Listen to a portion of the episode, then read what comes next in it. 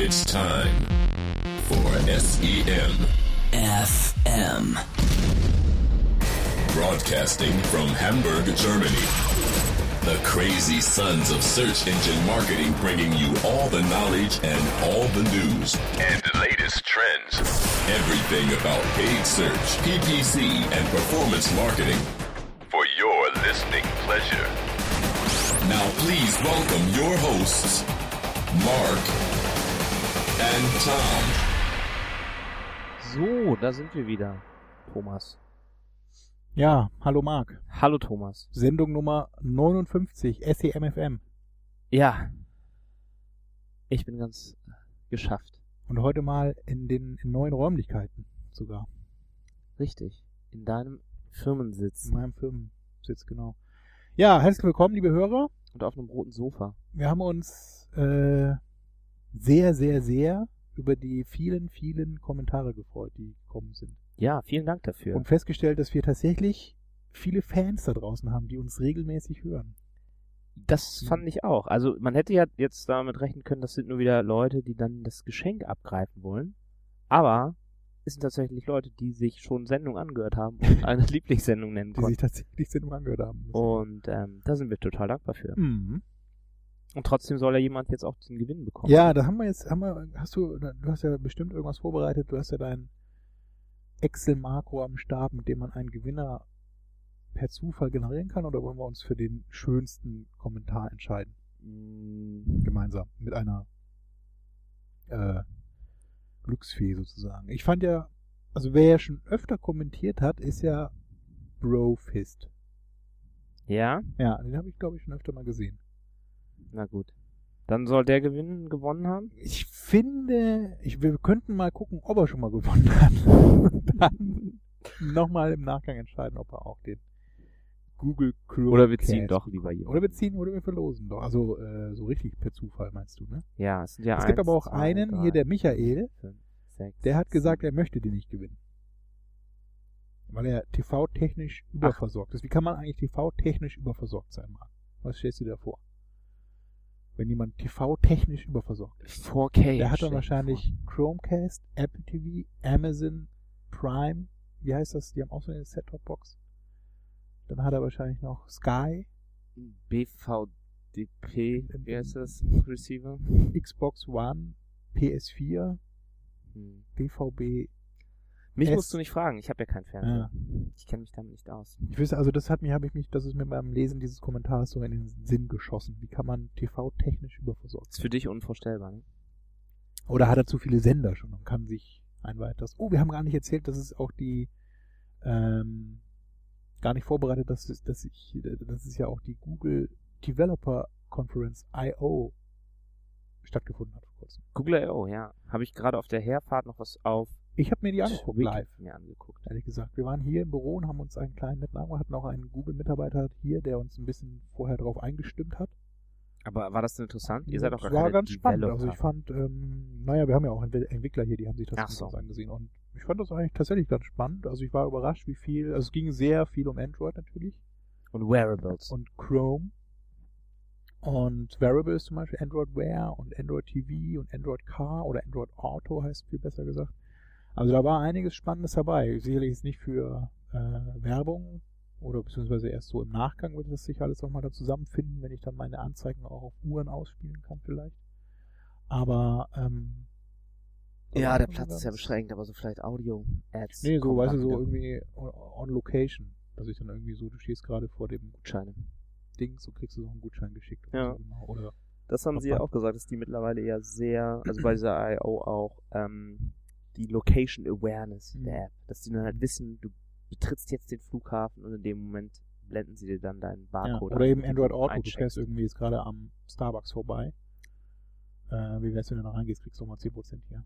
Und ich finde ja auch diese Moto 360, diese runde Smartwatch, die fand ich, war die einzige, die mal ganz hübsch aussieht. Mhm. So diese anderen äh, Pebble oder Ja, diese eckige da von Gear LG nicht und so so, die haben sie ja, kann man, kann man aber schon kaufen tatsächlich. Die konnte, haben sie dann an dem Tag freigegeben und die konnte man dann auch direkt bestellen für 199 Euro. Aber die Developer haben es diesmal nicht mit nach Hause bekommen. Ich weiß nicht, was Da haben ich sich alle drüber aufgeregt. Sie kriegen jetzt einen Gutschein, dass sie sich, glaube ich, ein oder zwei Uhren aussuchen dürfen. Aber so. es war nicht so wie sonst, dass halt ein, ein, äh, ein Chromebook unterm Sitz lag. Ja. Ich habe auch mal geguckt, ich habe auch einen Post veröffentlicht dann zu dem Thema. Ähm, wenn man gerade mit dem Gedanken spielt, ein MacBook Pro Retina zu kaufen, Mhm. muss man ja, wenn man das etwas leistungsfähiger möchte, mit Retina-Display zum Beispiel auch und eben, äh, ich glaube, Core i7 ist da drin als Prozessor, dann muss man ja tatsächlich 1499 Euro auf den Tisch legen bei Apple. Und wenn man mal für 1499 Euro den Android bzw. Google Play Store Geräte plündern möchte, da kriegt man so einiges mehr. Beispielsweise eben diese Android Wearable Uhr. Man bekommt ein Chromebook von Acer, ein Google Nexus 7, ein Google Nexus 5, äh, vier Chromecasts, äh, diese ganzen Ladegeräte, also ähm, wie heißt das, äh, kabellose Aufladen mit diesen Ja. äh, diese Technologie. Naja, du weißt schon, was ich meine, Key oder irgendwie so. Du bekommst noch die Cover von von Google für da, also die die Hüllen für Nexus 5 und Nexus Wow. 7. Also und bist noch immer nicht bei, du bist dann irgendwie bei 1480 Euro. am Ende. Wow, wow, wow. Aber hast du denn das Kurzprodukt gesehen?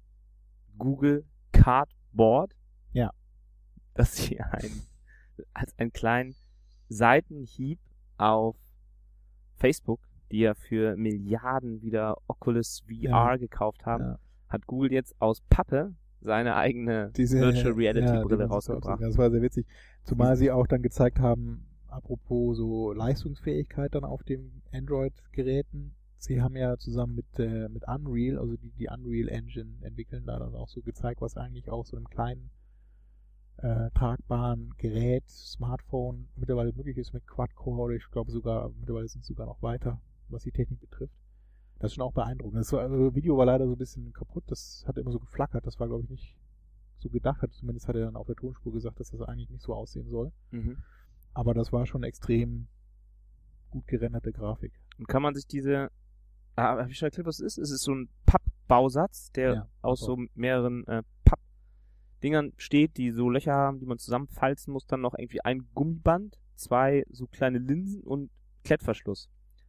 Und da baut man sich dann so eine virtuelle äh, Brille, in die man Mhm. vorne sein Smartphone So reinsteckt. quer rein. und dann eben entwickelt man halt das Smartphone, dass es dann eben auf beiden Augen halt unterschiedliche Sachen anzeigt oder auch das gleiche oder in 3D oder wie man, äh, wie immer man das haben will. Und da gibt's auch eine eigene ähm, Schnitt, Schnitt, Schnittstelle für, also ähm, Programmier-Schnittstelle für. Oder so ein Software Development Kit. Also es scheint schon irgendwie eine ernsthafte Sache zu sein, wo man erstmal denkt, irgendwie das wäre ein April-Scherz. ähm, ja, Ja, witzig. ich, ja. Also, kann man das bestellen? das ist genau, das ist keine Ahnung. Also ich habe mich da jetzt noch nicht weiter mit beschäftigt, das nur gesehen, fand das eben so ganz. Hier, ein Cardboard, zwei Amüsant. Linsen, Magnete, Klettverschluss, ein Gummiband und ein NF NFC-Tag. Ja. Optional. Ja, was haben wir in der Sendung vorbereitet? Ihr habt ja auch ein bisschen euch was gewünscht in den Kommentaren. Wir werden also daher auch ein wenig mehr auf Google Shopping Campaigns eingehen. Das ist ja auch demnächst relevanter, wenn dieses, wenn Google das Ganze umstellen möchte von PLA auf Shopping Campaigns. Da haben wir ein paar Links und Informationen zu. Dann haben wir natürlich so die Wann kommt Boulevard denn jetzt die News, ich Umstellung eigentlich? Ende August, Ende August. noch. Ende August 2014, also demnächst. Das ist ja nicht mehr so lange hin. Äh, dann haben wir so ein bisschen ja, interessante News ringsrum um SEM, die wir auch mit euch teilen möchten. Dann gibt es ein neues Video, was wir auch in den Show Notes veröffentlichen können. Und es gibt noch was zur Yandex-Konferenz in Russland, auf der Mark ähm, Speaker war, eben entsprechend auch Teilnehmer und ein bisschen was erzählen kann. Und dann haben wir noch so ein bisschen Boulevard Okay. gefunden im Netz, was wir auch noch mit euch teilen werden. Du hast Boulevard im Netz gefunden. Boulevard News. Hm.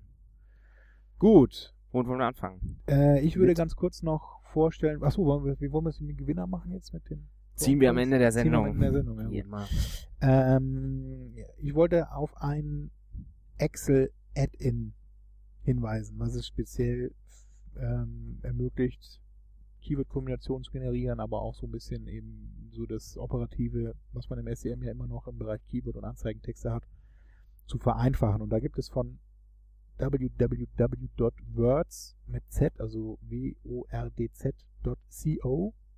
ohne M, also words.co, eine ganz nette Ansammlung an Excel-Add-ins, die man für umsonst runterladen kann, installieren kann und so sich ein bisschen die Arbeit, die operative Arbeit am AdWords-Konto, sprich Keywords, Anzeigentexte und aber auch so ein bisschen Auswertung erleichtern kann. Könnt ihr euch ja mal angucken. Ich fand das eigentlich ganz cool. Äh, sehr hilfreich, gerade wenn ihr in so Automatisierungsprozessen drin steckt und da günstige Lösungen sucht, die da unterstützen können. Marc, Ja, bitte? Hast du das neue Video gesehen von unserem Lieblings-Google-Mitarbeiter? Ja, du hast es mir ja eben gezeigt. Es Von gibt von Hal Varian gibt es ein neues Video. dem Chefökonomen Genau. von Google. Wir haben schon häufiger über ihn berichtet. Er ist die Person, die einzige Person, die den, das Google-Auktionsverfahren anschaulich erklären kann. Und versteht selber auch noch dabei. Und es erfunden hat auch. Und man den, wahrscheinlich. Und man hat aber wirklich den Eindruck eben, dass er auch noch genau weiß, was, wann, wo, warum passiert. Genau. Und wir hatten auch diese Das ursprünglichen Videos schon ähm, von ihm von ihm gezeigt. Ja. Zum einen, wie er, wo er halt erklärt hat, wie der Quality Score Einfluss hat auf das Auktionsverfahren und dass nicht immer der, der am meisten äh, bietet oder am meisten zahlt, ganz oben auftaucht. Und er hat dann dieses neue Konzept dann auch noch mal erklärt, mit diesem Incremental äh, CPC, dass man eben ähm, nicht nur seinen, seinen Break-Even CPC ausrechnen kann, sondern auch den, wo man seinen Profit dann optimiert. Also ganz interessante Sachen hat er gemacht in der Vergangenheit. Aber alles ein bisschen altbacken kam das ja auch Mhm. her. Es war kein HD-Video, er stand vor so einem alten äh, Whiteboard Board, ja. und das haben sie jetzt neu gemacht. Jetzt sitzt er in HD-Qualität, gut gekämmt, wie immer, an seinem Schreibtisch mit einem roten Stapler in der linken Ecke, genau. und erklärt die AdWords-Auktion. Und die Erklärungen, also die, die ertauchen, die muss er nicht mehr selber mit dem Stift an ein Ja. Whiteboard schreiben, sondern sie erscheinen Wie durch wie durch Zauberei. Geister. Ja, man könnte, das Einzige, was mich wundert, eben, dass er noch nicht Google Glass dabei aufhat und eigentlich alles intro, in, instruiert bekommt durch Google Glass oder eine äh, Moto 360 am Handgelenk. Das stimmt. Aber wir äh, verlinken auf jeden Fall dieses Video. Ja. Es ist immer Es ist immer wieder sehenswert. Wenn man mal, nicht, wenn man mal in Erklärungsnot gerät bei seinem Chef, dann kramt man dieses Video heraus und alles ist wieder klar.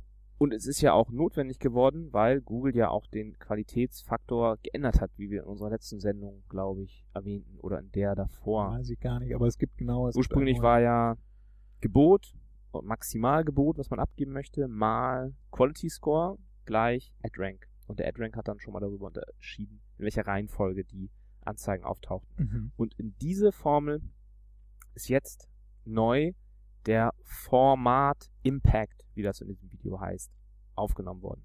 Also Gebot mal Quality Score und dann, wie ist das in Deutsch? Also voraussichtlicher Einfluss von Anzeigenerweiterung Ja. oder des Anzeigenformats. Also diese sowas. ja, Anzeigenformat an sich, jetzt nicht unbedingt die Ad Extensions nur, aber die haben natürlich einen Einfluss auf das Format der Anzeige. Ich glaube, ursprünglich war es, war schon die Anzeigenerweiterung erwähnt in dem Blogbeitrag Mhm. von Google. Und jetzt würde das eben in diesem Video von, von Hell nochmal ein bisschen genereller auf das, einfach das Anzeigenformat, welches immer auch dann kommen Ja, mag. zumindest in dieser Formel.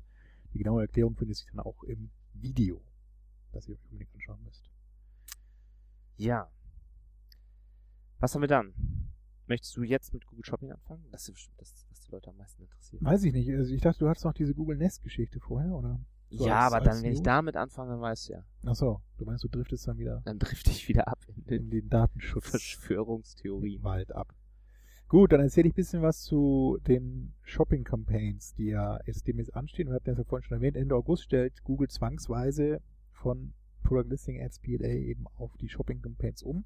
Das klingt jetzt so ein bisschen böse. Alle, so ganz dramatisch ist es nicht. Es gibt mittlerweile natürlich auch einige Erklärungen im Netz, was genau passiert und was man auch beachten sollte dabei.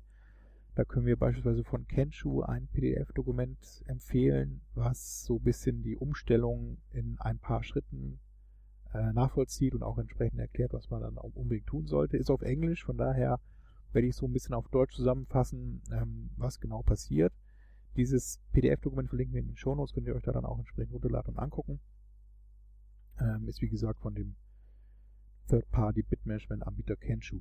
Ähm, die Infos, die jetzt kommen, habe ich auf internetkapitän.de gefunden. Wie so oft hat natürlich auch wieder mal Martin Röttger-Ding das Thema aufgegriffen und erklärt in ein paar einfachen Zusammenfassungen, was genau passiert. Neu ist vor allem, dass man äh, jetzt auch mobile Zielseiten flicken kann im Produktdatenfeed. Das heißt, wenn ich einen Mobile Shop anbieten kann auch oder eben eine mobile Webseite, dann kann ich entsprechend zum Desktop-Link auch einen separaten Mobile-Link anbieten.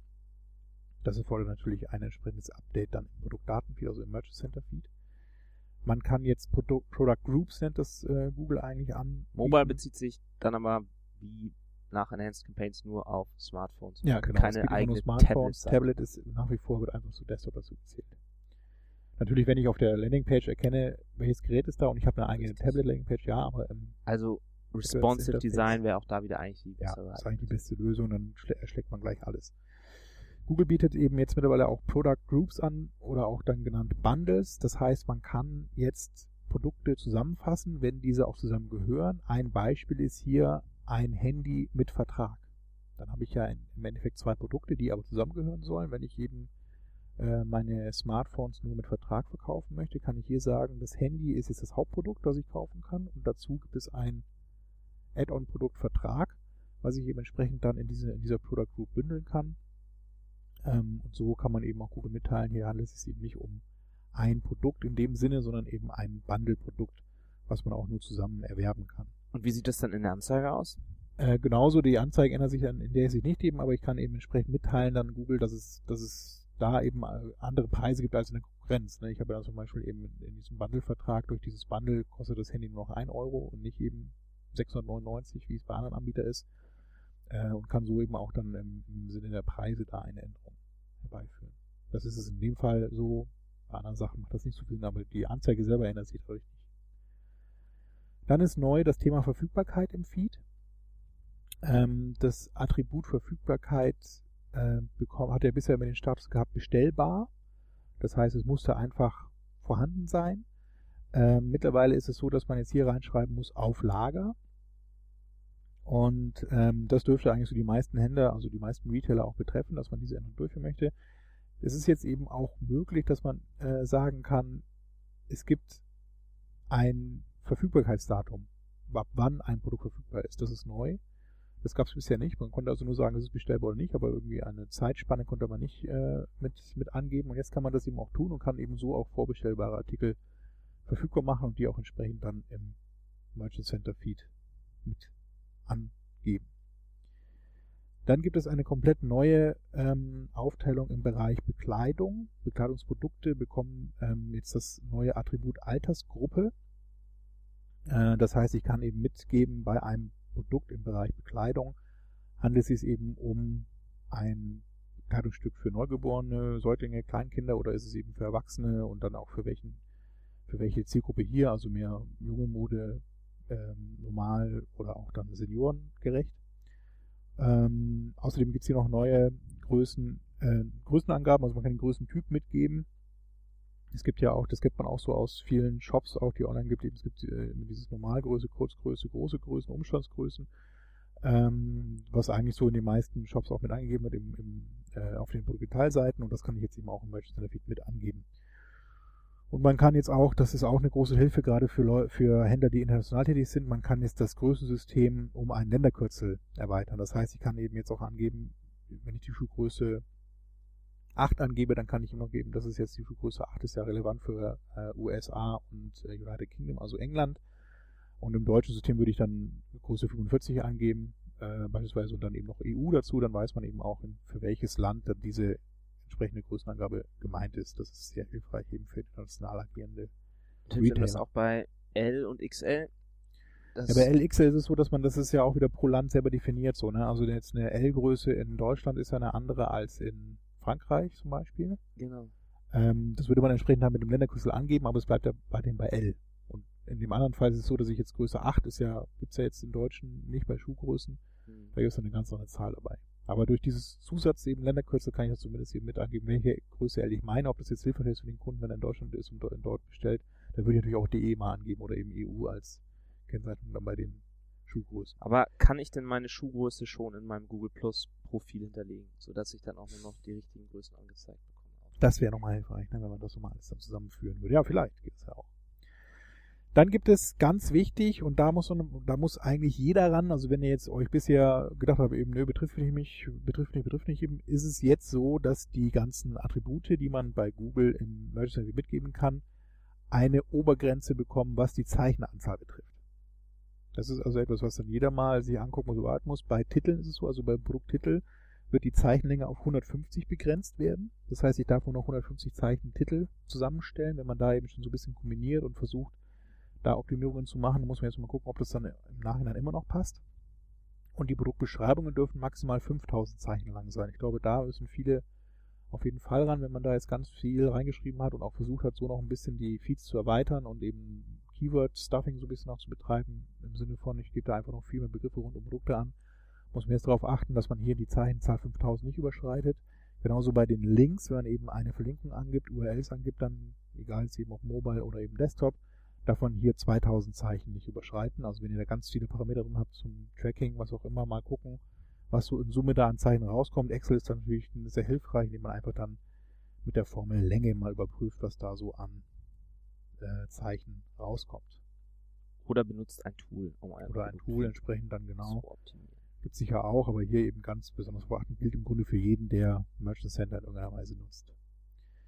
Bei den Produktbildern ist es so, dass jetzt Google da auch so ein paar neue Richtlinien eigentlich rausgebracht hat. Also die hat, da hat sich jetzt inhaltlich nicht viel geändert, ehrlich gesagt. Aber es ist so, dass man, ähm, wenn man jetzt so Produkte hat, die jetzt mehrere Bilder haben, dann kann man die jetzt mit Multipacks, sogenannten Multipacks zusammenfassen und kann so ein Bilderset dann zusammenstellen. Und da ist es aber so, man muss trotzdem darauf achten, wenn man sowas macht, dass mindestens 75 bis 90 Prozent des Bildes durch das Produkt gefüllt werden und nicht dann irgendwelche anderen Sachen da gezeigt werden. Ähm, das sollte eigentlich so in den meisten Fällen klar sein, was gemeint ist und auch äh, gibt eigentlich auch so an sich Sinn. Also niemand möchte, wenn er jetzt eben nach einem Samsung Galaxy Tab sucht, da irgendwas anderes als ein Samsung Galaxy, Galaxy Tab sehen.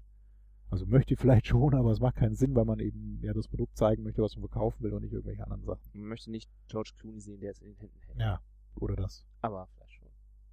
Vielleicht hilft das eben bei dem einen oder anderen, wenn man so, vielleicht hilft das bei Facebook, aber ich glaube bei Google Shopping. Also naja. auch bei Mode darf man nur das. Bei Mode kann man natürlich Models verwenden, aber man soll dann an dem Model das Kleid zeigen und nicht okay. oder das Produkt zeigen und nicht jetzt dann irgendwas anderes. Also ist das unterschiedlich in verschiedenen Produktkategorien, was man zusätzlich zeigen darf zu dem Produkt. Ja, und was auch Sinn macht so, ne? Also man sollte natürlich ähm, ja, gut, was, was Sinn macht und was in der Google-Richtlinie Klickrate. Ist, äh, ja, das ist sowieso trifft irgendwie ein bisschen auseinander, aber so ist es normalerweise jetzt festgelegt. Okay. Dass da der Spielraum wieder eher bei Google dann ist, so, ja. Dann auch zur Zielseite gibt es so ein paar Neuigkeiten.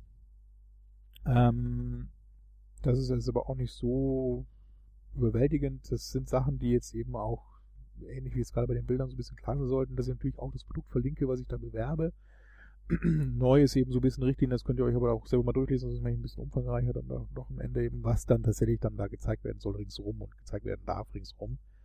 Ist aber jetzt auch nicht irgendwie total überraschend. Also wenn ich auf den Shop verlinke, und das ist ja auch Sinn der Sache, ähm, ist den meisten ja auch klar, dass sie auf den Detailseiten auch dieses Produkt anzeigen und da die Details dazu anzeigen und nicht irgendwelchen anderen Kladderadatsch. Aber das ist auch meistens so im Sinne der Retailer. Ja, das waren so die größten oder im Grunde sogar alle Änderungen, die jetzt in Kürze dann anstehen bei den Shopping Campaigns. Ähm, du hast ja auch, glaube ich, einen Link noch zu diesen Richtlinien. Ja, genau. Ich habe da einen Link, die werden wir natürlich auch in den Shownotes veröffentlichen, ja. könnt ihr auch nochmal das genauer durchlesen und ich werde auch, wie gesagt, dieses PDF von Kenshu zur Verfügung stellen. Kann man da auch nochmal nachlesen, wie man das so Schritt für Schritt am besten angeht. Wenn ihr da gerade in der Planung seid, ist es bestimmt hilfreich, sich da nochmal abzusichern, ob man auch alle Schritte in der richtigen Reihenfolge berücksichtigt hat. Ja, danke für diese interessante Einführung in Google Shopping. Ich habe ja leider kaum noch Zeit, mich um diese ganz interessanten Neuerungen zu kümmern weil ich immer unterwegs bin.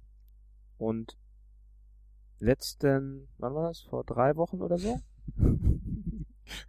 Kurz nach unserer letzten Sendung. Ja. War ich dann ja bei einer ganz spannenden Konferenz in Moskau. Und zwar wird jedes Jahr ausgerichtet von Yandex. Äh, die Konferenz heißt äh, YAK. Yet Another Conference mhm. on Marketing. Ganz witzig. Russischer Humor und ähm, war war ich sehr überrascht von der ähm, Organisation. Das war wirklich alles top geplant, technisch top ausgestattet. Waren so 2000 äh, Besucher da, alle oder glaube ich fast alle aus Moskau oder Russland und Umgebung. Also war nicht sehr international. Es gab nur zwei englischsprachige Vorträge. Einen von, von Marvin Liao von 500 Starts, Startups aus San Francisco und halt ähm, von mir. Und was ähm, auch noch interessant war, dass ich in einem Hotel zusammen mit einem russischen Hacker war, der in Japan lebt und bei Rakuten arbeitet und da mhm. Äh, Security, Global Security Chef für Rakuten ist, die ja, die sind ja dieses äh, japanische Amazon. Ja, die haben sich ja so ein bisschen in Deutschland jetzt äh, geoutet, dass es nicht so alles ist, wie sie gerne hätten, ne? Ja. Es gab so eine Rakuten-Konferenz, wo dann irgendwie der Rakuten-Chef Deutschland gesagt hat, eben ja, sorry, äh, wir haben doch nicht so die Trümpfe in der Hand gegen Amazon und es funktioniert alles so ein bisschen. Also die haben sich bei ihren Händlern vor allem entschuldigt, weil die eben, ja, es war echt so ein bisschen seltsam. Ich habe echt gedacht, aha. Ähm, sie haben sich so ein bisschen bei ihren Händlern versucht zu entschuldigen und dass das ja äh, mit diesem Marketplace-System haben die ja eigentlich nur, ne, haben ja genau. keine eigenen, Richtig. keine eigenen, sondern fassen eben Tausende von Händlern zusammen und sie sind wohl da in diesem, in dieser Händlerbeziehung, die sie da führen, nicht so, haben da nicht so geglänzt, wie sie das eigentlich vorhatten. Aber das genau das war ja, ist ja eigentlich was, womit sie sich abgrenzen wollen. Von ja, dass sie ja, halt die Netten sind zu ihren Händlern und Amazon, die alle immer nur ausbeuten will. Das ist wohl nicht so. Naja, gut. Aber ich glaube, da ist auch das Problem hauptsächlich, dass, dass sie halt ähm, nicht so bekannt sind. Also die machen ja keine Werbung. Also da, da ist schon viel los so, ne, bei, bei Rakuten. Ich habe da so ja, aber kenn, gekauft. Kennst du das? Kennt das deine Mutter? Also sie sind halt gut vertreten, so, wenn du das dann auch SEO. Ne? Und ja, SEO, aber auch SEM haben sie auch viel, also auch Product Listing Ads vor allem. Haben sie schon viel gesehen. Aber ja, also ich glaube wahrscheinlich nicht, also namentlich jetzt nicht, ne? Das sagt wahrscheinlich keiner jetzt in dem Zuge wie Amazon auch Rakuten dann natürlich. Nee. Da ist noch ein bisschen ähm, Platz. Auf jeden Fall haben sie eine sehr gute Sicherheit bei allen ihren Software-Systemen, glaube ich. Weil ähm, dieser Typ, der ist nämlich auch bei einer russischen Hackergruppe, deren Name More Smoked Lead Chicken. Und der hat mir dann ganz faszinierende Dinge über diese ganzen Events erzählt, dieses äh, Capture the Flag Hacker Events. Das größte ist ja DEFCON in Las Vegas. Und da ist sein Team letztes Jahr, äh, haben sie den vierten Platz gemacht, was wohl eine riesige Leistung ist, weil da halt auch irgendwie tausend Hackergruppen aus aller Welt mitmachen. Ja, spannende Sache. Ähm, seitdem habe ich eigentlich keinen Zugriff mehr auf mein DKB-Konto, seit ich ihn kennengelernt habe. Und er kurz meine Kreditkarte äh, mal in die Hand genommen hat. Ähm, was wollte ich noch erzählen? Ja, vielleicht können wir die Links zu diesen Vorträgen, also die technische Ausstattung, da muss ich auch nochmal sagen, war auch ähm, großartig. Also sie hatten zwei große Säle, wo dann, ähm, glaube ich, drei Kameras immer aufgebaut waren, wo eine Kamera den Vortragenden abgefilmt hat, eine andere Kamera dann die Präsentationen abgefilmt hat und äh, die Präsentation auch noch äh, auf andere Bildschirme übertragen wurde. Und man hatte so auf der Bühne dann zwei Monitore, einmal wo man die aktuelle Folie gesehen hat und auf dem anderen Bildschirm die, die darauf folgen wird, damit man, falls man selber nicht weiß, was man eigentlich vortragen will, da noch einen guten Überblick behält. Ja, spannende Sache. Ähm, wir können die verlinken und ja, mein Vortrag handelte so hauptsächlich darum, wie man Daten benutzen kann, um in seinen eigenen E-Commerce, Online-Marketing-Kampagnen noch besser zu werden und welche Arten von, von externen Daten man vielleicht noch mit einführen kann. Also das, das eine Beispiel, was wir auch in den Vorträgen immer schon genannt haben, sowas wie, wie Wetterdaten, was vielleicht nicht so viel bringt, aber was mehr bringen könnte, ist sowas wie zum Beispiel Daten der Wettbewerber, was die für Preise haben oder die eigenen Verfügbarkeiten, die eigenen Lieferzeiten, dass man sowas damit einführt. Könnt ihr euch ja mal anschauen, ähm, wenn es euch interessiert. Und dann der, der zweite englische Vortrag, den wir auch verlinken können, war dann eben von dem äh, Marvin von 500 Startups. Das ist so eine VC-Firma aus ähm, San Francisco. Und er selber ist auch so Mentor für Startups und er hat einen Überblick über die großen Trends äh, im E-Commerce halt gegeben. Und so ein paar, ein paar interessante Sachen waren zum Beispiel auch immer Beispiele von ähm, Firmen oder Apps, die man hier vielleicht noch so gar nicht kennt. Das eine war, Wie, äh, wie lange sind die Vorträge immer so? Äh, das waren 30 Minuten. ah, Okay. Poshmark war zum Beispiel eins davon. Kennst du das? Ist das ein Startup aus Silicon Valley jetzt? Oder wie? Ja, das ist so eine App Ach, eine App. auf Nee. deinem Handy. Und was kann die? Du kannst damit dann deine gebrauchte Kleidung verkaufen. Ah ja. Und das hat halt auch so einen großen Social-Charakter, also Gruppen von Mädchen oder Frauen, hauptsächlich sind da so die Zielgruppe, Mhm. machen zu Hause Partys, fotografieren dann die alten Klamotten, die sie haben und, und können dann in Echtzeit das dann äh, kaufen, Kaufen. und Ja, das ist nicht verkaufen. schlecht. Also es gibt ja die- mittlerweile so ganz viele Flohmarkt-Apps, werden zumindest bei Twitter auch beworben. Dieses Stuffle It und noch so eine, wie heißt die andere? Ja, Irgendwie so, also das scheint auch angenommen das zu muss werden. ich auch nochmal ausprobieren, weil ich habe ja auch aktuell eher, stellt man es alles noch bei Ebay rein, Ja, also das ist auch tatsächlich so. Also aber dieses- dieses Ebay ist eben eBay, auch nicht so richtig Gerade mobile. für ne? gebrauchte Sachen ist das, ja, also die haben eigentlich eine gute Mobile, muss ich sagen. Also die auch dann, wo du auch relativ schnell da Sachen online stellen kannst. Auch dieses Kleinanzeigen haben sie auch eine eigene Mobile, die halt Aber es ist nicht so social, nicht so Gaming, Das fehlt Social also komplett so, dieses- und vor allem auch und es sieht auch nicht so cool aus so. Also gerade für Fashion möchtest du ja auch irgendwie was Optionen. Stylisches irgendwie. Ja, ja. Möchtest du mit anderen Hipstern Ja, also dich ja ein bisschen verknüpfen so dieses, und dann dieses, Klamotten ja, das tauschen. fehlt da tatsächlich komplett. Das ist wirklich so, ja, ich verkaufe jetzt hier meinen alten Gartenstuhl, der ist irgendwie. Ja, also ja. Das war eine Sache, dann anderes war auch sowas Flash Sales über Mobile Messenger. Da Ja, das ist spannend, finde ich. ein Beispiel aus, aus Asien auch gebracht, Ja, von dem da weitest ja. verbreiteten Messenger, also wie man sich das vorstellen muss, man kriegt dann eine Nachricht bei ähm, WhatsApp, oder was ist ja immer noch der Ja, am der verbreitetste. Blingo oder nee, Line. Mi Also er hatte den Namen genannt Ja. in dem Vortrag, aber ja. aber ist glaube ich nicht bekannt hier. Nee. Aber was, okay, hier kennt man, kennt man Viber und äh, WhatsApp Kick, und diese ganzen Kick. Sicherheitsdienste noch hier Und Protokoll. Trema und so. Trema. Ja, das ist ja, das ist sowieso interessant, ne, dass ähm, ja Rakuten auch und auch ähm, dass die ja sich diesen diesen Messenger-Dienst gekauft Den haben. israelischen, Diesen- Viber. Viber, ja. Ja. Und das könnte ja so so ein Ding sein, also weil das ist sowas auch, was ja wie auch in dem Beispiel da vorkommt, eben ist eben was in Thailand funktioniert, da, also da war das Beispiel her. Mhm. Und ich glaube, das ist auch so ein typisch asiatisches Ding, also so per per Messenger überhaupt dann diese Aktionen fahren, dass man Leute gezielt anspricht und da eben auch so ein Flash-Sale veranstaltet. Ne? Also um das noch zu illustrieren, eben da ging es darum, du kriegst eben dann diese Nachricht auf deinem Messenger und der dir eben sagt, so hier um die Ecke ist oder da und da ist eben jetzt hier ein, ein, ein Abverkauf, 80% Rabatt auf irgendwas und jetzt alle hin und, und kaufen. Und das funktioniert ja eigentlich in jedem Land. Also man shared das dann auch weiter natürlich an seine Leute, die man da hat in diesem Messenger, Messenger wahrscheinlich eben und kann so auch dann da so ja, hier sowas wie dieses lawinenartig da. Vente Privé Ja. oder bei VIP, das gibt's ja glaube ich in jedem Land. Ja, Und aber das, die, dieser das neue ist kann. ja jetzt so ein, ne, diese Vermarktungsform, dieses per Messenger. es ist halt ein neuer also- Channel, ja. Aber Ja, das, das Konzept oder diese, diese Mechanik funktioniert ja, dass du sagst, oh, da gibt's irgendwie ein Gut, was möglichst eine breite Zielgruppe hat und auf einmal kriegst du es 30% billiger. Mhm. Und dann sagst du, ja gut, eigentlich Ja, aber auch es mit dieser Verknappung noch eben, ne? Also dieses hier, das jetzt Zeitlich, genau, dahin dann läuft's und noch ab. Jetzt hin, sonst ist es rum. Kann Aber ich das mir schon vorstellen, dass das funktioniert. Einen anderen Punkt, der auch noch drin war in der Präsentation, war so das, das ganze Thema Content, was ja auch, da wir auf Ready for SEO laufen, wahrscheinlich äh, gerade für die SEO-Leute, die zuhören, auch noch interessant ist. Und da hat er auch einen Case von äh, Thrillist, die waren eher so ein Online-Magazin für, für Männer, hatten dann da irgendwie so Tipps von Reise über ähm, Beauty, Sport, sowas gebracht.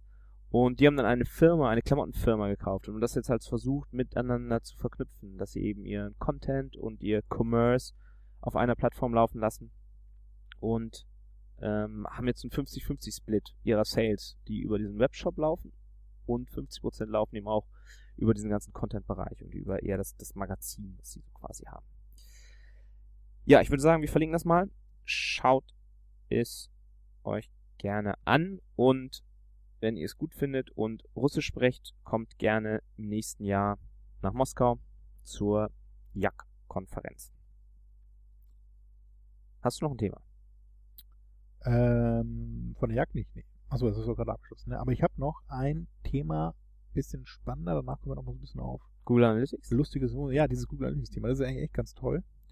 Und zwar, wer hätte das gedacht, hat Google jetzt bei Analytics eine Trennung oder wollen sie einführen eine Trennung zwischen Brand Traffic und Non-Brand Traffic, der automatisch passiert. Also Google erkennt, vielleicht nochmal die Erklärung, also Brand Non-Brand Traffic ist vielleicht den meisten geläufig, vielleicht nicht allen. Man hat eben eine, eine Unterscheidung oder trifft im Normalfall eine Unterscheidung zwischen Traffic, den ich über meine Markenbegriffe bekomme und Traffic, den ich über nicht-Markenbegriffe, beziehungsweise eben dann generische Begriffe, Produktbegriffe, äh, strategische Begriffe irgendwie äh, auf meiner Webseite habe. Das ist ja sowohl für SEO als auch für SEM oder SEA interessant, dass man da diese Trennung an sich vornimmt und eben auch dann entsprechend so auch seine äh, Kanäle aussteuert.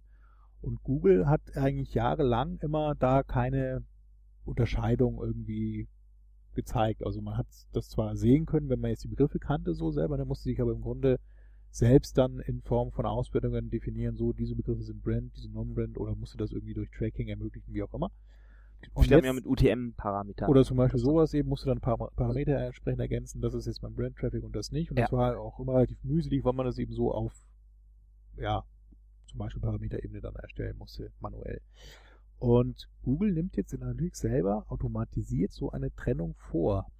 Ähm, das Ganze anhand von den Leistungsdaten, die Sie da eben sehen, also Begriffe mit einer sehr hohen Klickrate zum Beispiel, werden dann als Brand definiert oder auch mit einer sehr hohen Conversion, je nachdem, was man eben alles dann in Google Analytics da mitmisst und ähm, äh, auch eingebaut hat, also eben Ziele auch zum Beispiel. Und ähm, kann so dann auf einer Ebene über diesen Keywords, egal in welchem Bereich die jetzt dann vorkommen im, im Google Analytics Reporting, da auch diese Werte getrennt nach Brand Norman sich anzeigen lassen. Das Ganze wurde eben schon jahrelang auch gefordert von vielen Agenturen und auch ähm, Advertisers, also Werbetreibenden. Und sie haben in diesem Blogbeitrag dann bei Google, auf dem Google Analytics Blog auch dann den CEO von der RIM Kaufman Group äh, zitiert, der sich das eben, der das schon jahrelang im Grunde gefordert hat, auch selber eben und auch irgendwann eben, also, oder an sich auch sagt eben, wenn man von Performance Marketing, speziell Suchmaschinenmarketing spricht, hat man eben als erstes mal zu definieren, was ist meine Marke und was sind meine Nichtmarken. Ähm, wenn man eben da vernünftig Marketing machen möchte und das Ganze steuern möchte. Und ähm, nachdem jetzt diese Trennung auch dann von Google so verstanden wurde und das eben auch sogar automatisiert so aufbereitet wird, eben ist er ganz angetan von diesem Feature und bedankt sich eben da entsprechend auch in diesem Artikel bei Google, dass sie das jetzt endlich dann mal wahr gemacht haben, was ja schon jahrelang fordert. Ja, Google hatte wahrscheinlich in der Vergangenheit auch immer noch die Befürchtung, dass die Leute dann sagen, ach, für meine Brand-Terms muss ich doch eigentlich gar keine AdWords schalten. Das war ja immer so eine große ja, Frage auch. also was auch immer so, ne? Lohnt es sich denn dann wirklich? Und deshalb war es wahrscheinlich was, dass sie dann eher auch, äh, dass ihnen es eher recht war, dass man eben die kombinierte Leistung des gesamten AdWords-Kanals sieht, weil natürlich die Brand-Terms immer sehr viel besser funktionieren als das generische. Ja. Sobald man das eben trennt, besteht die Gefahr, dass eine AdWords-Kampagne ähm, bei den generischen Worten nicht mehr ganz so rentabel aussieht. Genau, noch Aber zur Einführung kurz, wann das Ganze kommen soll. Ähm, also der Blog-Eintrag ist vom 26. Juni 2014, also von zwei, zwei Wochen oder eine Woche nicht so lange her. Und das soll wieder mal äh, Schritt für Schritt eingeführt werden in den kommenden Wochen. Also Rollout startet quasi jetzt und soll dann nach und nach in allen Accounts sichtbar werden. Äh, es gibt auch dann so eine Schritt-für-Schritt-Anleitung, wie man das Ganze dann auch nochmal selber so beobachten, definieren kann. Das können wir auch nochmal gerne in den Show Notes entsprechend verlinken. Ist auch nochmal ein Link dann dazu in diesem Blogspot analytics.blogspot.de Beitrag von Google drin. Oha. So, hier ist der Flugzeug. Wir sind in der Nähe vom Krankenhaus und das ist der Christoph 23, der hier ja. ab und zu mal rüberfliegt. Ja, vielleicht passend zu diesem Thema Brand auch noch eine aktuelle Studie von Google, die ihr wieder auf der thinkwithgoogle.com Seite findet und auch im AdWords Blog. Da hat Google für 800 äh, Nutzer simulierte Suchanzeigen ausgespielt. Also denen wurde, diesen Leuten wurde die Aufgabe gestellt, sucht doch mal nach Wanderstiefeln oder nach Sportwagen. Ähm, diese Studie bezog sich über zwölf verschiedene Verticals, also zwölf verschiedene Branchen. Und was dann aber rauskam, dass die Leute, die dann eben eine bestimmte Marke in den Suchergebnissen gesehen haben, nachfolgend, also ohne dass sie darauf geklickt haben, sondern sie wurden dann einen Tag später befragt oder eine Stunde später. Das muss ich mir nochmal durchlesen, wie genau dieser Testaufbau eigentlich war. Auf jeden Fall wurde dann festgestellt, dass die Leute, die diese Anzeige gesehen haben, in den Suchergebnissen tatsächlich eine höhere äh, Wahrnehmung oder höheren Recall dieser Marke haben. Also on average äh, im Durchschnitt haben 14,8% der Testgruppe dann diese Testmarke genannt und nur 8,2% der Kontrollgruppe, also 6,6% Increase in Top of Mind Awareness. Ah ja. Wie es immer so schön heißt, im Branding-Begriff. Also auch nicht nur, wenn ihr irgendwas abverkaufen sollt, wenn, sondern wenn ihr auch wollt, dass euer Haarshampoo äh, bekannter wird im Markt, schaltet AdWords. Cool. Wissen wir das auch. Ja, ich hätte noch ein, eine Ergänzung zu den äh, Product Listing Ads und zwar hat äh, Barry Schwartz, meine ich, war das, vom Search Engine Journal wieder ein Screenshot gepostet. Er hat ähm, eine Anzeigenvariante von den Product Listing Ads gefunden, die so ein bisschen komisch aussieht und dann vermutet, dass Google da wieder mal was testet. Wir können den Screenshot mal entweder verlinken oder auch dann in den Show Notes ähm, einbauen. Das sieht aber in der Tat sehr komisch aus. Und zwar hat Google den Produkttitel blau hinterlegt und nochmal so dunkelblau umrandet. Also, und auch die Schrift ist dann weiterhin, der Link ist weiterhin blau, aber eben so blau auf blau mit blauem Rand. Also Hm. sehr hervorgehoben, muss man sagen. Ich glaube, Und das, ist wirklich so irgendein ein- Plugin oder ja, also sein wie, Browser hat er mich auch wieder wundern, wenn, also wenn das wirklich ein Test war, weil was dabei rauskommen soll, also das sieht schon extrem komisch Ja, aus. Da haben sich auch äh, auf This Week in Google die Leute darüber lustig gemacht, dass einer dieser Designer der Google I.O. so ein total bescheuertes, äh, bescheuerte Klamotten anhatte, die so ganz seltsam aussehen und so ganz komische Ja, ja Mouillet-Muster ach dann so, bei der, bei dem, ja, ja, das war echt witzig. Und da meinte ich, Gott, so wenn das der Designer jetzt ist. Ja, da hatte sie so ein, so ein Jackett an und Genau. so ein, so ein Hawaii-Hemd, so ein bisschen, ja, ein bisschen Ah, lustig. Ja, und dann haben wir noch ein Foto gefunden auf Google Plus, ähm, und zwar hat jemand ein Bing Maps Car gespottet. in Deutschland. Ich weiß, also es sieht nicht nach Deutschland aus, Das, kann man Aber- doch überhaupt nicht erkennen auf dem Foto. Das Also du meinst, aber es, achso, ja, ja, könnte Nein. sogar sein. Jedenfalls ein, ein Auto mit einem Bing-Aufkleber auf der Fahrertür und darauf montiert eine Google Street View Kamera quasi. Also natürlich ist es nicht die Google Street View Kamera, sondern wahrscheinlich die Bing Maps Kamera oder aber so. haben die das nicht schon lange? ich meine auch, dass das jetzt nicht so dramatisch Weil Yandex hat das jetzt ist, zum Beispiel aber auch. ähm, ja, man hat wahrscheinlich noch nie vorher einen Bing Maps Car rumfahren Mhm. sehen. Also ich zumindest, mir ist es auch noch nicht aufgefallen. Man hat ja durchaus mal in Hamburg die Google Street View Cars gesehen früher. Und hatte der deutsche besorgte Wutbürger jetzt auch die Möglichkeit, sein Haus da wieder verpixeln zu lassen? Ich hoffe doch. Ich hoffe, dass man die gesamte Straße auch auf Anfrage verpixeln lassen kann. Dann such du doch dazu Oder den, schwärzen. den Link verpixeln raus. würde mir gar nicht reichen. Ich müsste, man die Straße komplett schwärzen. Gut. Passend zu dem Thema, ähm, Schwärzen, habe ich ja auch, äh, oder hast, hast du mir, glaube ich, geschickt, die Nachricht, dass Google Nest, Nest ist äh, Home äh, Security, äh, Rauchmelder, Bewegungsmelder, sowas bauen die und ist eine Firma, die Google aber gekauft auch, hat. das, das, das hatte ich auch mal so nicht ganz, äh, Google Nest baut auch quasi Steuerungsgeräte für Klimaanlage Genau. oder sowas daneben. Ne? Also es, es wurde So in Deutschland immer so als Rauchmelder irgendwie, oder? Als Rauchmelder immer Ja, vorgestellt. Thermostat. So, aber eigentlich bauen sie Thermostate oder und halt so. Rauchmelder. Und der Rauchmelder Okay. wurde ja zurückgerufen, das war das Problem, das war ein bisschen problematisch, weil du den durch Winken ausschalten konntest. Okay. Und die Software wohl, also nachdem du ihn durch Winken ausgeschaltet hast, ist er wohl nie wieder angegangen. Was natürlich nicht Weil das, was ich mal nicht verstanden habe, äh, wenn, wenn sie dann immer Produktbilder gezeigt haben von Google Nest, also Ja. von diesem Nest. Ja. Dann hat man immer halt so ein, so ein, es sah aus wie ein Rauchmelder, ein rundes Gerät irgendwie, aber mit einer Temperaturanzeige und so drauf. Und Das war der Thermostat. welcher Rauchmelder hatte eine Temperaturanzeige so drauf? Ne? Also es war so ein bisschen, so. Und es bauen eigentlich Steuergeräte oder auch dann wirklich so Thermostate und sowas dann, die man zum Beispiel. Genau, die eben so- smart sind, die erkennen, Für alle, die wie ich das noch nicht so ist. ganz umrissen haben, was Und die wissen dann, ist. wenn du äh, an bestimmten Tagen immer später von der Arbeit kommst, dann machen sie die Heizung auch erst später an. Also das Smart Home, kann man ist sagen. Kann man zusammenfassen. genug. Und sie haben jetzt noch was Neues gekauft, und zwar die Firma Dropcam. Ja. für 500 Da habe ich ja mal äh, mitgefundet bei Dropcam, glaube ich. Oh Gott. Aber Und ich zwar mich dann ist Dropcam. Eine Kamera, die eben ganz einfach zu installieren ist, sofort mit dem Internet verbunden ist, Ja, alle das ist das Besondere eben. in Also, der Cloud speichert. äh, genau, dieses Cloud-Thema. Es ist so dieses Sharing. Du kannst quasi sagen, die Fällt Videos, eigentlich auf, die dass du mich ständig wieder unterbrichst. Achso, Na, erzähl habe ich ruhig das nicht. Soll ich weiter mal gucken, was ich hier... Gut. Sharing is caring. Sharing is caring. Das ist das Stichwort, zu dem ich ja auch gleich kommen wollte. Also vielleicht noch zu Dropcam.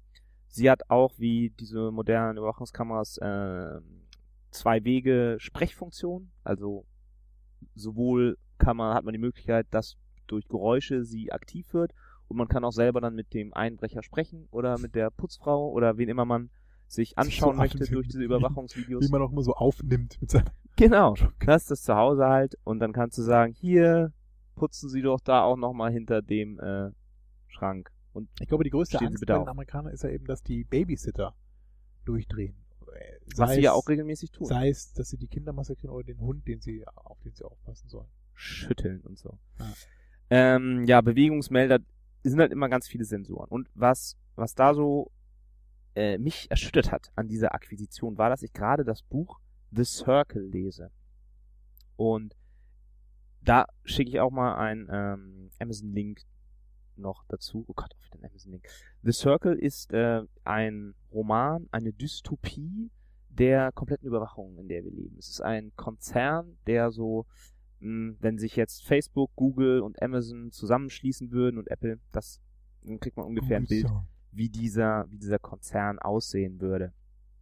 Und die ähm, entwickeln dann auch so eine Kamera, die du halt überall hinstellen kannst und so beginnt dann eben so die Überwachung und dann haben sie auch noch das Konzept, dass ja, dass sie Politiker dazu bringen, dass die Kameras mit sich fühlen, also sowas wie Google Glasses, nur dass sie um den Hals gehängt werden und eben ihr ganzes Leben aufzeichnen. Und die haben so drei Direktiven herausgegeben, die sie dann auch immer ganz, ganz gut begründen mit, äh, mit verschiedenen Argumenten. Das erste ist eben, dass, dass Secrets are lies, Geheimnisse sind immer Lügen. Also warum sollte man für irgendjemandem Geheimnisse haben? Warum will man nicht, dass irgendwas öffentlich wird? Da haben sie dann zum Beispiel das eine Argument, was, was ich auch seltsam finde, dass, dass die, ähm, die Schwule und Lesben, dass die ja eigentlich ihr Hauptproblem ja ist, dass es, dass eine Gesellschaft nicht weiß, wie viele, wie viele so sind und so leben wollen. Und wenn man die doch alle gleichzeitig outen würde, dann könnte man sie gar nicht mehr verfolgen, man könnte sie nicht diskriminieren, weil jeder wüsste, ach ja, meine Kollegen, meine, mein Onkel, äh, die sind auch alle schwul. Und? Was hältst du davon? Dann kann man die Von dem mehr, Argument. Das verstehe ich nicht, den Zusammenhang, warum man die dann nicht mehr dissen sollte. Weil es halt so viele sind, weil es dann eine, Also. eine Norm quasi ist. Oder wenn, wenn man von jedem so. weiß, aha, der hier äh, ist guckt das- sich Pornos an, so. oder jeder weiß von Yogi Löw, der bohrt in der Nase. Ähm, sobald das- es öffentlich ist, braucht Ja, man es nicht mehr genau. geheim halten. War das nicht auch irgendwie die, diese, also der Begriff schwul äh, ist ja auch mittlerweile nicht mehr, hat ja nicht mehr diesen gleichen Touch wie, wie früher, wo, wo das wirklich so als Randgruppe und Beschimpfung so quasi war. Und mittlerweile ist ja irgendwie, wenn irgendwas schwul ist, ist es ja jetzt, Nein, es geht ja nicht um den Begriff, es geht darum eben, Ja, dass, dass das so- Leute das, das ist ja so geheim, dass, dass Leute, so. dass Leuten irgendwas peinlich ist und sie es deshalb geheim halten und sie sagen aber in diesem Buch oder diese Firma, ja, wenn alles total transparent ist, dann ist das eigentlich, hat das nur Vorteile für, für die Leute. Und Geheimnisse sind immer Lügen und ähm, das ist nicht gut für eine Gesellschaft. Man sollte alles immer ehrlich sein und keine Geheimnisse haben. das sowieso. Das zweite ist dann, ist dann Sharing is Caring, wie du eben erwähnt hattest. Und das dritte ist dann diesen Gedanken noch weitergeführt. Privacy is Theft. Und in diesem Buch gibt es eine Szene, wo eine mm, Mitarbeiterin dann Kajak fahren geht und sie danach ins Büro geholt wird und sagt, ah, wir haben rausgefunden, Sie haben ja als Hobby Kajak fahren. Warum haben Sie denn da noch nie Fotos von gepostet und noch ein Video von gemacht, wie Sie da Kajak fahren? Und sie so, ja, hm, ich dachte, das interessiert keinen. Dann sagen sie, sagt äh, die Chefin dann, ja, das ist ja total, total, ähm, wie sagt man, irgendwie selfish, total Egoistisch. egoistisch von ihnen, ähm, weil ja sie diese Erfahrung machen und warum wollen sie den nicht teilen mit anderen Leuten? Mein Sohn zum Beispiel sitzt im Rollstuhl, der kann nicht Kajak fahren und es würde ihm so eine große Freude machen, wenn er durch durch sie quasi diese Erlebnisse auch machen könnte. Warum teilen sie das denn nicht mit ihm? Warum nehmen sie ihm das weg, diese Erfahrung? Warum berauben sie ihm die Möglichkeit, diese Erfahrung zu machen? Oder ältere Menschen, die nicht mehr den Mount Everest besteigen können. Warum, warum, wie kann man so, so egoistisch sein, dann nicht eine Kamera mit sich rumzuführen und das alles aufzunehmen, was man erlebt? Und das sind so ein paar Punkte, die in diesem ähm, Buch halt drin vorkamen. Und eine der ersten Entwicklungen war eben auch so eine Kamera, die man überall hinstellt, die alles in die Cloud speichert, deren Videos und Videostreams man sharen kann mit Leuten. Und ähm, ich habe das ja auch immer eher so als übertrieben alarmistisch und Verschwörungs-Alufolienhut äh, gesehen, so die ganzen Ängste, was Datenschutz und mhm. Privacy angeht. Und äh, durch dieses Buch ist mir schon so ein bisschen bewusst geworden, dass wenn man es tatsächlich irgendwann mal übertreibt, ähm, es da doch große Gefahren gibt in so einer Gesellschaft, wo wirklich alles öffentlich ist, wo jeder Fehltritt auf Video festgehalten wird und Millionenmal ähm, im Netz weiterverbreitet wird. Mhm. So, ich und bin zu einer Einsicht gekommen. Leben jetzt aufgrund dessen ändern. Ja, wirst du einen zweiten Facebook-Account aufmachen? Ich werde noch mehr bei Facebook von meinen Urlauben posten. Sehr gut. Nein, aber ich glaube, es macht schon Sinn, dass bei bestimmten Entwicklungen der, der allseits beliebte Staat vielleicht doch ein Auge drauf wirft. Hast du dich denn dann um auch Auswüchse zu verhindern? Und dieses ganze Thema Recht auf Vergessen ja. ist ja auch genauso ein Punkt. Dass man natürlich sagen kann, okay, dieses Video, wo du besoffen und vollgekotzt in der Ecke liegt, gehört nun mal zu deiner äh, Geschichte und es ist die Wahrheit, dass das passiert ist, aber trotzdem sollte es vielleicht nicht jedem zugänglich gemacht werden und auch nicht öffentlich sein. Hast du dich denn dann schon bei Proton Mail angemeldet? Und bist du auch ein Crowdfunder von diesem tollen Projekt? Nein. Proton Mail ist ein also Protonet kenne ich nur, Proton, diesen Server nee, aus Hamburg. Das heißt ähnlich, aber es geht um einen äh, Secured E-Mail-Account, den man sich ähm, von den Schweizern am CERN Institut entwickelt holen kann. Äh, es ist also ein Encrypted E-Mail Service, Proton Mail. Den kann man momentan bei Indiegogo unterstützen. Ähm, Proton Mail heißt das Ganze eben, habe ich schon gesagt. Und wenn man da teilnimmt und ähm, kann man sich dann auch ein Early Bird Access Ticket quasi organisieren dadurch. Kostet ähm, momentan, durch das schon ein paar Sachen verkaufen sind, mindestens 37 US-Dollar. Und man bekommt Instant Access zu äh, Proton Mail und kann ab diesem Zeitpunkt dann seine E-Mails standardisiert, encrypted schicken und verschicken. Und das hast du gemacht? Ich habe da mitgemacht, ich habe aber nicht den Instant Access, sondern ich habe mir das für 13 Dollar, glaube ich, glaube ich, das mitgefundet. Die haben mittlerweile schon 340.000 Dollar gesammelt. Das Ziel von 100.000 Dollar, was sie dann eben hatten, ist somit erreicht und in den nächsten Tagen, es läuft noch 16 Tage, wird das Ganze eben dann auch entsprechend umgesetzt. Hat Google nicht aber auch sowas? Ich habe irgendwas auch gehört, dass sie auch das anbieten Also Google versucht eben auch, oder Google hat sowieso HTTPS verschlüsselt jetzt ihre ganz, oder viele Dinge eben, aber es ist eben... Ja, aber prinzipiell auch, dass du es vor Google äh, verschlüsseln kannst. Das weiß ich. Also du meinst es, weil sie das wegen Scannen und Werbung anzeigen Chrome so? Plugin, irgendwas habe ich gehört dazu. Also ah. die beschäftigen sich natürlich auch damit und ich ah. meine, Google wird das ja auch nicht riskieren, Nee, eben, also das ähm, hat jetzt dass Leute tatsächlich zu solchen Diensten abwandern, weil sie äh, äh, diese ja. Befürchtung, dass die Daten nicht mehr sicher sind, immer größer wird. Und ja. deshalb war ja auch gerade dieser NSA-Skandal ja für Firmen wie ähm, Google und Facebook eher schädlich. Hm. Anstatt dass man sagen könnte, okay, die haben bewusst immer mit denen zusammengearbeitet und machen das in Zukunft auch. Naja, also und diese, die in diesem Buch, was ich da gelesen habe, The Circle, wurde es halt eben auch erst gefährlich, als diese Firma dann sich mit dem Staat zusammengetan hat und versucht hat, dann ihre ganzen Produkte obligatorisch und verpflichtend für jeden Bürger eines Landes einzuführen. Also das ist eben auch immer noch, äh, solange man sich selbst entscheiden kann, jetzt Mitglied bei Facebook zu sein, finde ich das nicht besonders dramatisch. Aber ja. wenn es dann irgendwann tatsächlich so ist, dass man ähm, durch sozialen Druck oder eben noch schlimmer durch staatlichen Druck äh, dann irgendwann dazu bewegt wird, solche Daten wirklich offen zu legen, dann äh, ja, sehe ich schon, dass das, dass das riskant ist. Ja, also äh, Buchtipp ist also nochmal The Circle. Ja. Man kann sich das äh, natürlich bei einem ganz großen Buchhändler im, im Internet bestellen, namentlich Amazon. Ähm, Dave Eggers. kommt, genau, der Autor ist Dave Eggers. Es kommt im August auch auf Deutsch raus. Genau, aktuell gibt es aber ganz Edition. günstig in so einer in so einer komischen Amazon Edition, die auch für so Buchclubs also ist. Das und zum, Mhm. zum Schluss, am Ende des Buches nämlich noch so Diskussionsfragen, die man seinen Schülern stellen kann zu dem Buch, habe ich gesehen. Ah ja, dann mach das doch mal. Und das war irgendwie günstiger dadurch. Aber wir können ja beide Links mal schicken. Cool. So, ähm, dann kommen wir noch. Zum du noch Gewinnspiel. Ein Thema, wir haben noch das Gewinnspiel offen, genau. Wer ist denn unser Gewinner dieses Google Chromecast, mit dem dann Google auch in euer Schlafzimmer gucken kann? Ach nee, das war was anderes, ne? Ja, Google Chromecast ist nur ein damit könnt ihr das Schlafzimmer von ein direktional. Big Brother könnt ihr damit gucken. Genau. Oder das Dschungelcamp. Ich habe natürlich eine Excel-Formel zusammengestellt, die mir mit Index und äh, Zufallsbereich einen gut unserer acht Teilnehmer am Gewinnspiel auswerfen Dann wird. schließt jetzt bitte die Augen und Ich schließe die Augen und drück F9 und dann wissen wir, wer der Gewinner dieses tollen so Google Chromecast ist. und Machst du einen Trommelwirbel oder wie machen wir das? Es ist der erste Kommentator Alex. herzlichen Glückwunsch. Herzlichen Glückwunsch, Alex.